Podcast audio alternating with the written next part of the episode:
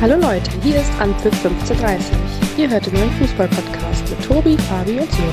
Viel Spaß beim Zuhören.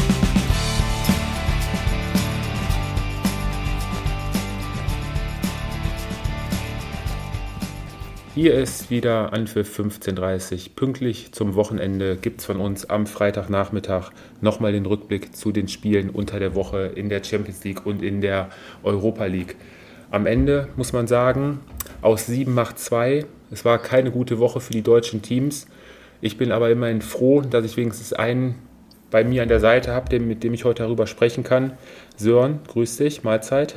Ja, hallo Tobi. Äh, ich freue mich auch dabei zu sein. Wir haben ja äh, wie im Fußball doch den einen oder anderen Verlust äh, zu verkraften heute.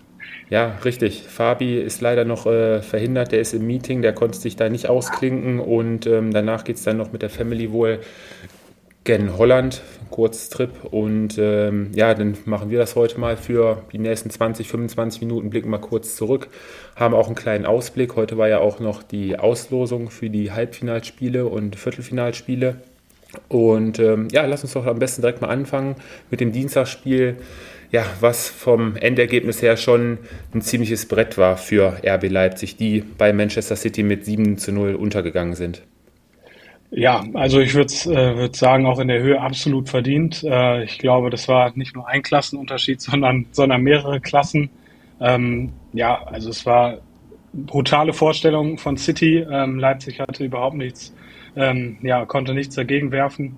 Und äh, ja, in, in gewisser Weise natürlich dann auch gerade mit Blick auf den deutschen Fußball eine relativ peinliche Vorstellung äh, der Leipziger, die ähm, Haaland nicht stoppen können, konnten. Aber auch äh, ja, das gesamte Spiel von City war einfach an diesem Abend viel, viel zu gut äh, für Leipzig. Ja, richtig. Die ersten 20 Minuten hat es RB dann noch geschafft, hinten die Null zu halten. Aber dann mit dem 1 zu 0 ging es dann dahin. Die Situation ein bisschen strittig durch ein Handspiel von Benjamin Hendricks, wo er dann angeköpft wird im Rücken. Aber gut, waren einige Entscheidungen, die unter der Woche ziemlich strittig waren. Aber wie sie sich dann präsentiert haben, du hast es gerade angesprochen, ließ dann schon arg zu wünschen übrig. Ähm, Spiel ging dann dahin. RB konnte überhaupt nichts dagegen setzen. Enormes Pressing von Manchester City. RB konnte sich so gut wie kaum, ich glaube, eine Szene war in der ersten Halbzeit, konnten sich mal ein bisschen befreien und ein bisschen Entlastung sorgen. Aber ja, Erling Haaland auch, hast auch gerade angesprochen, fünf Tore bei dem Spiel Hittrick in 20 Minuten ja, nicht aufzuhalten und nach knapp 60 Minuten, da stand es dann schon 6-0, da hat man dann auch gemerkt, äh, Pep Guardiola und auch äh, Marco Rose haben dann ein bisschen durchgewechselt. Ja, die letzte halbe Stunde ist dann so ein bisschen ausgetrudelt und äh, wenn sie gewollt hätten, wäre das Ergebnis, glaube ich, äh, noch deutlicher ausgefallen. Ja, auf jeden Fall. Ähm, mich hat es dann ähm, im Endeffekt auch ein bisschen gewundert, dass äh, Haaland äh, nicht durchgespielt hat äh, und äh, Möglichkeit für sechs Tore. Äh, ich weiß ja nicht, wir beide waren jetzt nicht unbedingt Stürmer, aber ich glaube, du hättest dich auch geärgert, oder? Wenn du jetzt bei fünf äh, ausgewechselt äh, worden wärst, äh, obwohl du, obwohl noch genug Zeit auf der Uhr war, um das Sechste zu machen. Ja, das auf jeden Fall. Also jeder, der Erling Haaland jetzt kennt die letzten Jahre, ähm, der weiß, wie geil er auf Tore ist und den wurmt das mit Sicherheit auch äh, ganz schön, dass er eine halbe Stunde vorher dann, oder ich weiß nicht, wann, wann es genau war, ausgewechselt wurde. Aber wenn man mal so auf seine Bilanz guckt, jetzt, ähm, jetzt hat er 25 Champions League-Spiele auf dem Buckel erst und hat da jetzt schon 33 Mal geknipst. Also da würde er die nächsten Jahre noch ja, einige Schritte nach vorne machen in der Torschützenliste, was die Champions League betrifft. Ja, muss auch wirklich sagen, gerade körperlich äh, habe ich ihm nicht unbedingt zugetraut. Er hatte ja in Dortmund doch noch die ein oder andere Verletzung, aber er ist relativ schnell ja auch für die Premier League äh, sich in Form gebracht. Ähm, ja, Wahnsinnskörper einfach, auch eine unglaubliche Dynamik. Äh, ich glaube, ein Spieler, der, den wir in der Bundesliga so sicherlich nicht mehr äh, sehen werden. Nee, das stimmt. Solche Spieler werden, glaube ich, die nächsten Jahre oder ja, auf absehbare Zeit äh, werden wir nicht mehr in der Bundesliga zu Gesicht bekommen. Aber du hast gerade angesprochen, ähm, die Körperlichkeit, die, die physische Präsenz.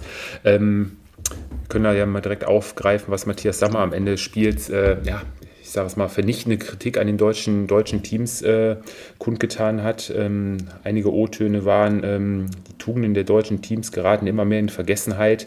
Athletik, Physis und auch die typische deutsche Siegermentalität, die uns über Jahrzehnte lang eigentlich äh, berühmt-berüchtigt gemacht hat. Und äh, ja, wir hatten nie die super Techniker, Top-Mannschaften, wenn man sich mal an frühere Erfolge der deutschen Teams erinnert, ganz, ganz in den 90ern, sei es Schalke, Dortmund oder auch die Bayern bei ihrem ersten Champions League-Triumph damals. Ähm, da waren die Teams, gegen die sie da gewonnen haben, mit Sicherheit ähm, deutlich überlegen, aber mit Kampf und Wille, der hat damals Berge versetzt und auch äh, für Erfolge geführt, zu Erfolgen geführt. Ja, aber in der heutigen Zeit hinken wir da mittlerweile so ein äh, bisschen hinterher. Er sprach dann auch noch ähm, unter anderem allein nur die, die, Beweglichkeit, die Schnelligkeit, die Spritzigkeit an.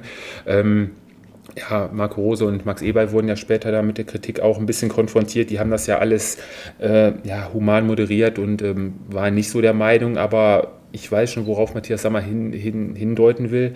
Und ja, wer die Premier League im Vergleich zur Bundesliga dann mal hin und her setzt am Wochenende, äh, der sieht dann sofort den Unterschied, oder?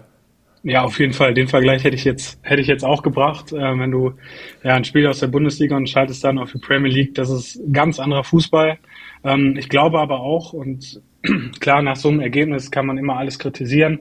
Äh, ich glaube schon, dass äh, Matthias Sommer da einige Punkte angesprochen haben, die, die stimmen.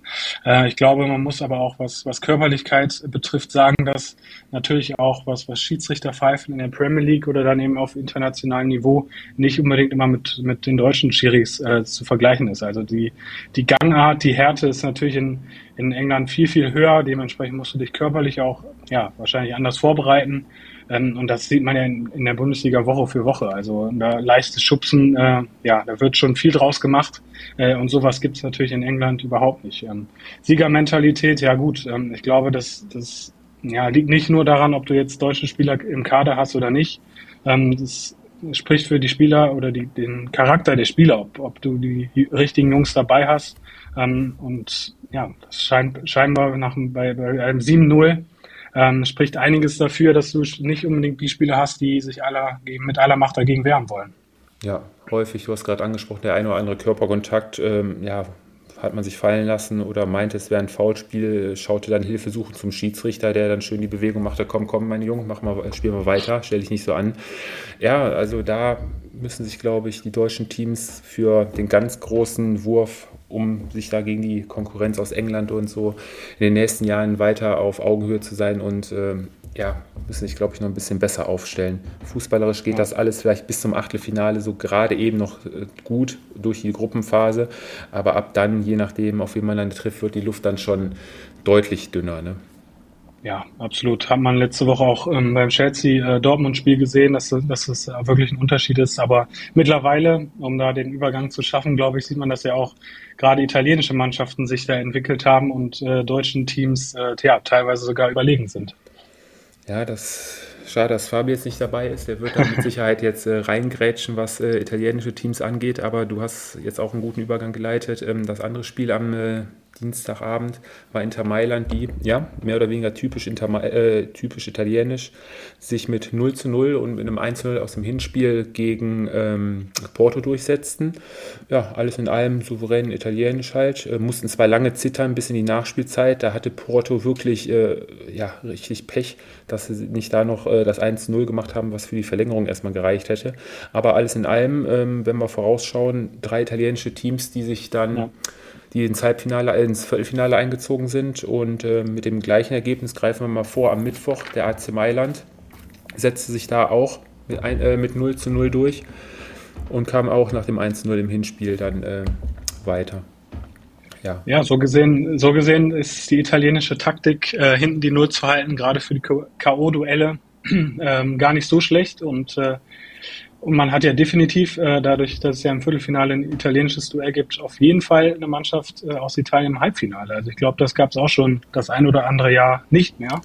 Ähm, also da scheint auch die Entwicklung definitiv nach oben zu zeigen. Ja, die letzten zwei Jahre gar keine italienische Mannschaft im Viertelfinale gewesen und jetzt können wir ja mal direkt in den Mittwoch springen. Sind es sogar drei Mannschaften geworden, die jetzt im Viertelfinale mit dabei sind. Äh, ja, mit der SSC Neapel, die so ein bisschen gegen den Trend der italienischen Mannschaften spielt. Ähm, ja, gegen die Frankfurter Eintracht, nach dem ja eigentlich schon souveränen Auftritt in Frankfurt folgte dann auch ein ziemlich souveräner und am Ende auch völlig verdienter 3 0 Heimerfolg gegen die Frankfurter. Ja, der Favorit hat sich durchgesetzt. Ich glaube, man kann der Eintracht jetzt nicht den großen Vorwurf äh, machen. Ich glaube, sie haben das, was möglich war, aus, aus ja, ihrer Leistung raus, rausgerufen äh, oder besser gesagt herausgeholt. Ähm, aber ja, Napoli sicherlich mit City, mit Arsenal, äh, in Abstrichen auch mit den Bayern das, das heißeste Team im Moment in Europa.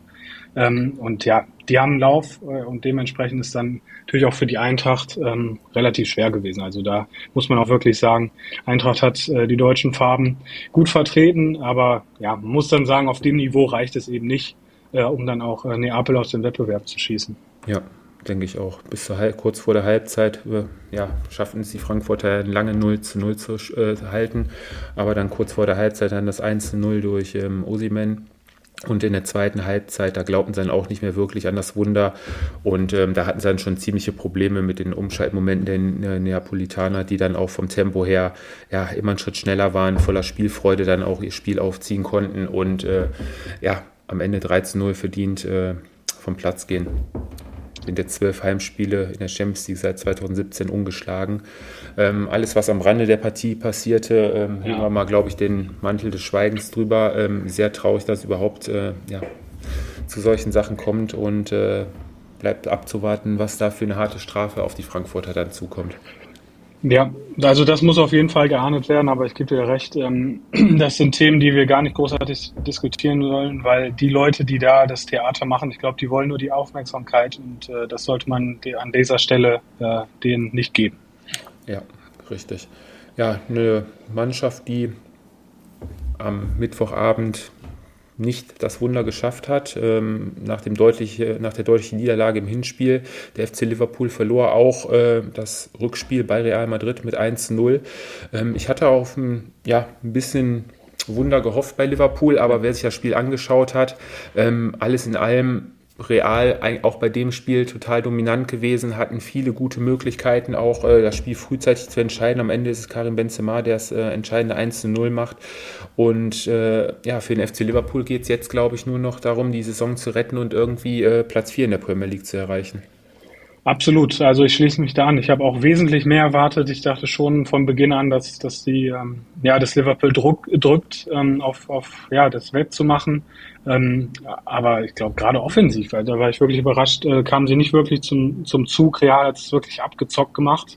Äh, muss sagen, ähm, dass gerade auch Benzema und Vinicius Junior, die beiden, ja, die harmonieren einfach perfekt. Das äh, Real ist im Moment wirklich gut anzusehen. Ich glaube, sie sind, haben sowieso, da sind wir bei Mentalität, diese Champions League Mentalität. Ähm, und äh, ja, enttäuschend für Liverpool, klar. Und da muss jetzt der Fokus auf, auf definitiv auf die Liga ähm, gelten. Ja, und dann kann man sich darauf einstellen, dass Liverpool, glaube ich, im Sommer weiter den Umbruch vorantreiben wird. Ja. Und äh, ja, die eine oder andere Million da auf dem Transfermarkt umsetzen wird. Lass uns mal überraschen, was da Jürgen Klopp so für Gedankengänge hat. Ja, das waren die Partien am Mittwoch. Kommen wir zum Donnerstag. Und da ging es für die deutschen Teams, ja, bis auf eine Ausnahme eigentlich äh, nicht so gut aus. Ähm, richtig. Wollen wir mit den, mit den schlechten Nachrichten beginnen oder mit den positiven? Wir fangen, wir gehen, fangen mit den ganz schlechten Nachrichten an und äh, arbeiten uns dann vorne zum äh, Lichtblick zum Ende.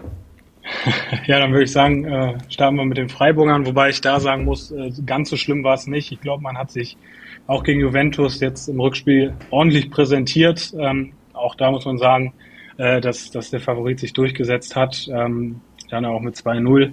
Äh, Freiburg hat alles versucht. Ich glaube auch da im Rahmen der Möglichkeiten alles rausgeholt.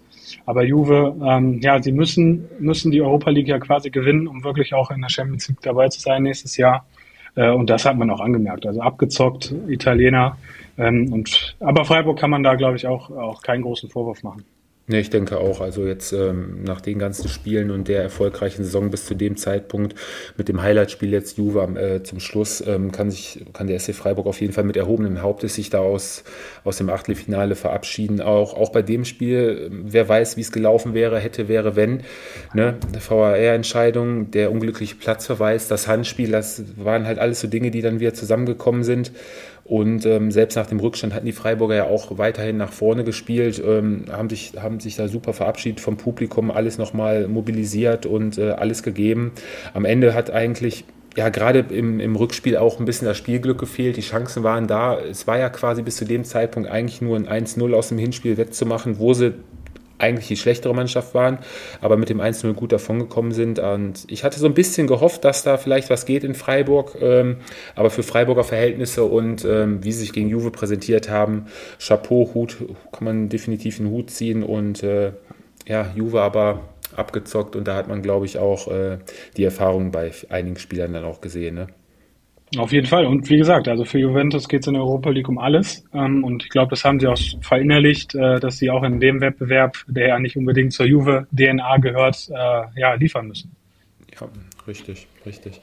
Ja, eine andere Mannschaft, die nach dem 3 zu 3 im Hinspiel, da hatten wir noch groß getönt, ja, das könnte gut gehen. 3 zu 3 sind ja mit dem blauen Auge davongekommen, hatten sich da ja nach dreimaligem Rückstand immer wieder zurückgekämpft. Ja, Union Berlin geht dann in Belgien mit 0 zu 3 baden. Am Ende auch mehr als verdient. Ähm, mehr als verdient. Äh, ich glaube, äh, das hatte Steffen mir zumindest gesagt. Ähm, Im Hinspiel hatte man schon das Gefühl und auch die Zuschauer, dass die Luft äh, auf dem Niveau dann auch dünner, wär, dünner wird. Ähm, wobei man auch sagen muss, als deutsche Mannschaft gegen eine belgische, da sollte man schon äh, ja, optimistischer sein. Und das war ich auch, muss ich sagen, mit Blick auf das Rückspiel 3-3. Das ist ja da war, da war alles drin.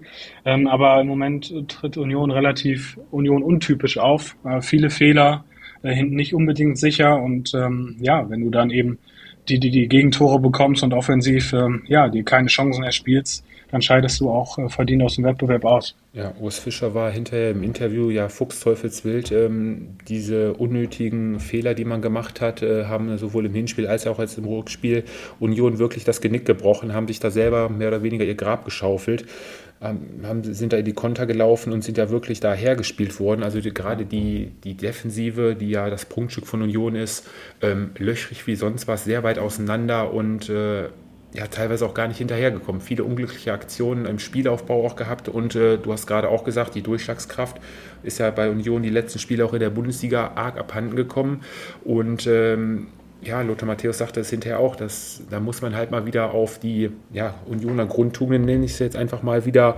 umswitchen und dann auch einfach mal Bälle lang und schmutzig hinten raushauen, weil so schön es spielerisch hinten rauszuspielen ist, aber manchmal hilft dann auch einfach nur der lange Befreiungsschlag, um da, um da zu klären. Ne?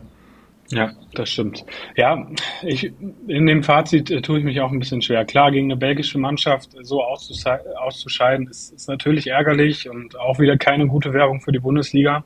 Auf der anderen Seite muss man vielleicht auch sagen, dass jetzt gerade in den K.O.-Duellen Mannschaften standen, wie Berlin, wie Freiburg, ich nehme auch Frankfurt mit dazu. Ähm, das sind ja normalerweise Mannschaften, wenn man die Kaderqualität äh, vergleicht in der Bundesliga, die ja so, ich glaube, zu 80, 90 Prozent äh, nicht, nicht in, nach Europa wollen oder, oder können von der Qualität her. Ähm, und äh, klar, wenn du Jahr für Jahr überperformst, äh, dann landest du plötzlich in Europa, aber normalerweise wäre vielleicht auch für die Bundesliga gut, wenn da dann andere Teams stehen, die äh, natürlich auch von der Qualität her ähm, ja, besser sind. Ja, richtig. Wir werden dann sehen, ob dann diese Mannschaft die jetzt Union Berlin rausgehauen hat, St. Gillois, Gillois ähm, ist der kommende Gegner von, wir können es ja vorwegnehmen, heute bei der Auslosung äh, kommender Gegner von Bayern 0 für Leverkusen. Bayer Leverkusen setzte sich nach dem 2 zu 0 im Hinspiel gegen Ferencvaros Budapest auch im Rückspiel ziemlich deutlich souverän und äh, ohne Grüße Mühen ähm, dann am Ende auch nochmal mit 2 zu 0 durch und äh, das war, glaube ich, ein Auftritt, wie wir uns eigentlich von einer ja, deutschen Mannschaft abgeklärt ähm, auch äh, vorgestellt haben. Ja, erstaunlich souverän. Ähm, trau, hätte ich äh, Leverkusen in der Form auch nicht unbedingt zugetraut nach den letzten äh, Monaten und äh, gerade auch defensiv eigentlich stabil hat, hat dem Gegner ja auch wirklich nichts an, angeboten. Ähm, und von daher, ja, souveräner und verdienter Sieg. Ja, Musa Diaby macht, dann, macht das 1-0 richtig schön, schön über die rechte Seite geschickt, ist wieder keiner hinterhergekommen. Diaby die letzten Spiele auch mit ansteigender Form. Also ich glaube, die Leverkusener kommen da so gerade eben zum Ende der Saison nochmal in die Spur und vielleicht, du hast es ja angesprochen, können sich ja nur für die Champions League qualifizieren, wenn sie dann hier in der Europa League das Finale gewinnen. Und der Weg für die ist eigentlich auch gar nicht mal so verkehrt. Ähm, Im Halbfinale, wenn sie jetzt gegen Sanguila weiterkommen, wäre es die Roma oder äh, Feyenoord. Also auf jeden Fall auch machbare Aufgaben. Lassen wir uns mal überraschen. Also ich denke mal, dass der Carsten da auf jeden Fall mit dem Los ähm, sehr zufrieden ist, kann ich mir vorstellen. Ja, auf jeden Fall. Sicherlich das Einfachste. Ähm, muss ja auch dazu sagen, dass ähm, Manchester United auf Sevilla trifft. Also da wird ein Favorit auf, auf den Finaleinzug definitiv rausfliegen. Ähm, und die Roma, ja, ich habe jetzt nicht viele Spiele gesehen, aber ganz so stabil in dieser Saison auch nicht. Von daher, ähm, ja, kann man durchaus schon aufs Halbfinale äh, schielen. Ja, und das andere Halbfinale in der Europa League wäre dann, wenn sich da die Favoriten durchsetzen, gehen wir mal von aus, wäre dann äh, Menu gegen Juve. Ja. Also hauen sich da auch zwei Schwergewichte raus. Also ja, ähnlich der Fall wie hier die Konstellation mit den Top-Teams. Heute sind die Kugeln gefallen, circa halb eins war es in Lyon die Champions League-Auslosung fürs Viertelfinale fand statt und ja, das vorgezogene Finale vielleicht wurde gezogen. Hamid Haltintop und äh, Patrick Kluivert waren die Glücksfeen an, an dem Nachmittag. Und am Ende kommt es zum Duell, zum alten Wiedersehen, Pep Guardiola gegen den FC Bayern München. Ja, die Frage ist, ähm, wer, wer Glück hatte bei der Auslosung. Das sind ja wirklich vorgezogenes Finale, kann man definitiv sagen. Das ist ein absolutes Highlight-Spiel, auf das wir uns sicherlich alle freuen werden. Äh, Pep Guardiola gegen Bayern, Haaland äh, gegen Bayern. Also es gibt so viele Geschichten zu diesem Spiel. Ähm, und ich muss ehrlich sagen, ich kann nicht unbedingt jetzt äh, sagen, wer da die Nase vorn hätte. Ähm, sicherlich ein Spiel auf Augenhöhe, klar. Ich glaube, einen Monat müssen wir noch warten, bis, bis das Viertelfinale losgeht. Da kann natürlich immer noch viel passieren, was Verletzungen betrifft. Ähm, aber ja, auf das, auf das Spiel können wir uns auf jeden Fall freuen. Ja, ja. Die Bayern starten mit dem Auswärtsspiel in Manchester und haben dann das vermeintliche Rückspiel dann zu Hause. Schauen, inwieweit das dann was bringt. Ähm, noch ein Topspiel, Sören, findet ähm, im Santiago Bernabeo statt. Ähm, Real empfängt äh, im Hinspiel den FC Chelsea. Ja, auch ein Los, auf das ich mich natürlich äh, sehr freue. Ich glaube, wir haben Chelsea gegen Dortmund schon gesehen, zu was Chelsea eigentlich in der Lage ist, äh, wenn sie ihr Potenzial abrufen. Ähm, auch bis dahin wird, äh, wird, werden die Blues sicherlich in einer anderen Form oder in noch bessere Form sein. Ähm, aber auch da sicherlich ein Spiel, oder beziehungsweise jetzt würde man sagen, Vorteile Madrid. Äh, aber ich glaube, gerade mit Blick auf das Rückspiel dann ähm, an der Stamford Bridge, wenn, es ein Ergebnis ist, was knapp ist, äh, ist alles möglich und darauf können wir uns auch freuen. Ja. Und dann kommen wir noch zu zwei weiteren Spielen, wo ich persönlich äh, ja nicht direkt einen klaren Favoriten habe. Ähm, Benfica, die Mannschaft von Roger Schmidt, empfängt zu Hause zuerst Inter Mailand und ähm, da rechne ich den Portugiesen äh, Benfica auf jeden Fall auch eine gute Chance äh, aus, auch ähm, sich da gegen Inter äh, durchzusetzen. Äh, ja, auf jeden Fall. Also ich glaube, Benfica ist nicht unglücklich mit dem Los. Ähm, Inter Mailand sich auch klar weitergekommen, aber auch nicht unbedingt überzeugt. Ähm, äh, ja, Roger Schmidt macht eine sehr, sehr gute Arbeit in Lissabon. Sie haben einige gute Spieler äh, im Kader, wenn ich an David Neres zum Beispiel denke, um nur einen zu nennen von Lissabon. Ähm, also das ist schon eine Mannschaft, die auch Inter Mailand aus dem Wettbewerb ähm, äh, werfen kann. Ähm, und äh, Inter hatte sicherlich Glück auch jetzt im Achtelfinale, dass sie auch in Tottenham getroffen äh, sind, das äh, ja aktuell überhaupt nicht in Form ist. Ähm, und da ist sicherlich alles drin für beide Mannschaften. Ja. Ja, und ähnliche ähm, sehe ich es zumindest beim äh, italienischen Duell, wo sich dann ja auf jeden Fall eine Mannschaft fürs Halbfinale qualifizieren wird. Ähm, der große AC Milan empfängt das Überraschungsteam, die SSC Neapel zuerst zu Hause im äh, San Siro. Ähm, Hinspiel in der Liga konnte die SSC mit 2 zu 1 für sich entscheiden. Also ich gehe da auf jeden Fall nicht von, ähm, von deutlichen Siegen für Napoli aus, eher mit äh, ja, dem typischen italienischen Fußball mit knappen, engen Spielen und gehe auch stark davon aus, dass da die Spiele auch erst in den äh, Rückspielen entschieden entschieden werden. Ja, gut, du verfolgst die Serie A natürlich äh, etwas intensiver, bist da der Italien-Experte, aber ich, das würde ich auch so unterstreichen. Also das wäre zum Beispiel so ein Duell, wo ich sage, da fällt die Entscheidung dann wirklich erst im Rückspiel und dann im Elfmeterschießen. Äh, also da, aber ich denke mal, auch da werden beide Teams sicherlich nicht unzufrieden sein, denn äh, auf, auf ein nicht englisches Team zu treffen, ist, äh, glaube ich, ein Vorteil.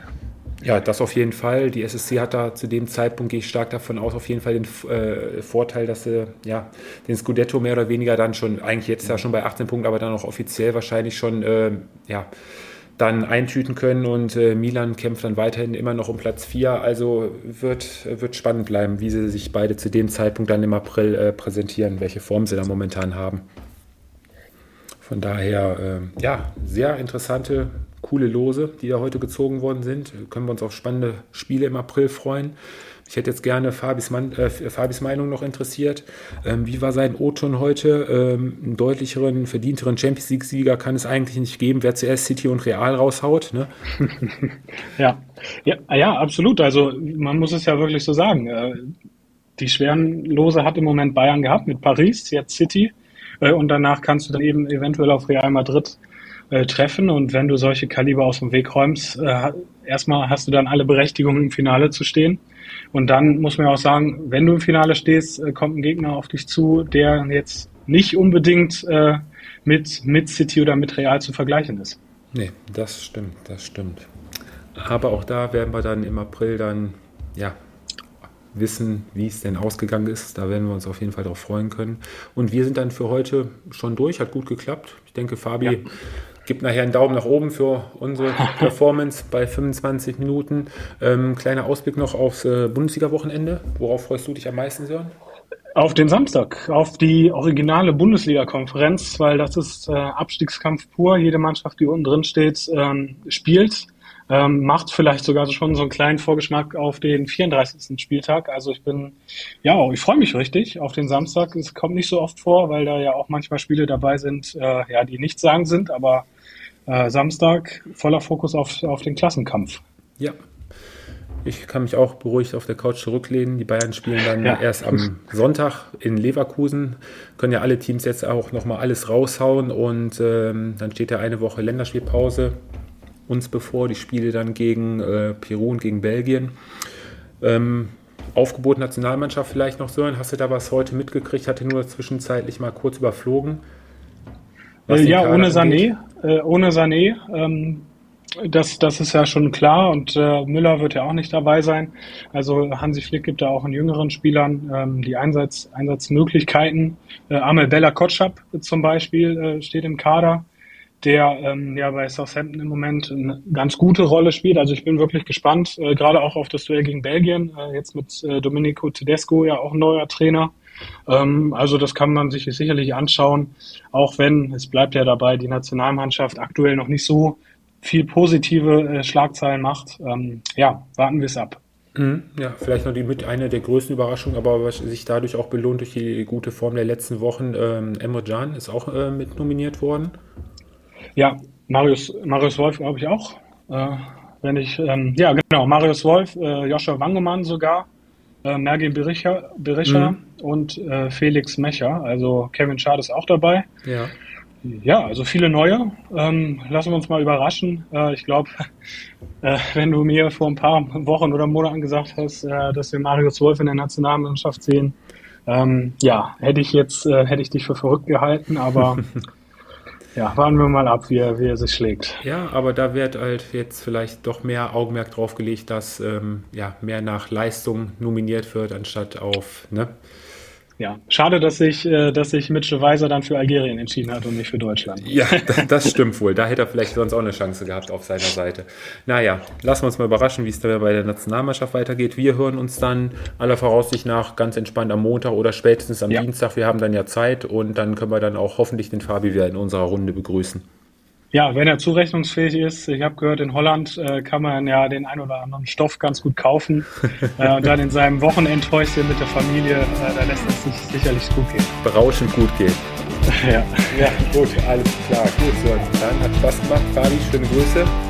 Schöne Grüße. Schönes Wochenende und wir hören uns dann hoffentlich am Dienstag wieder nüchtern und nicht so breit. Tschüss. Ciao, ciao. Das war Anpfiff 1530, euer Fußballpodcast mit Tobi, Fabi und Sören. Bis zum nächsten Mal.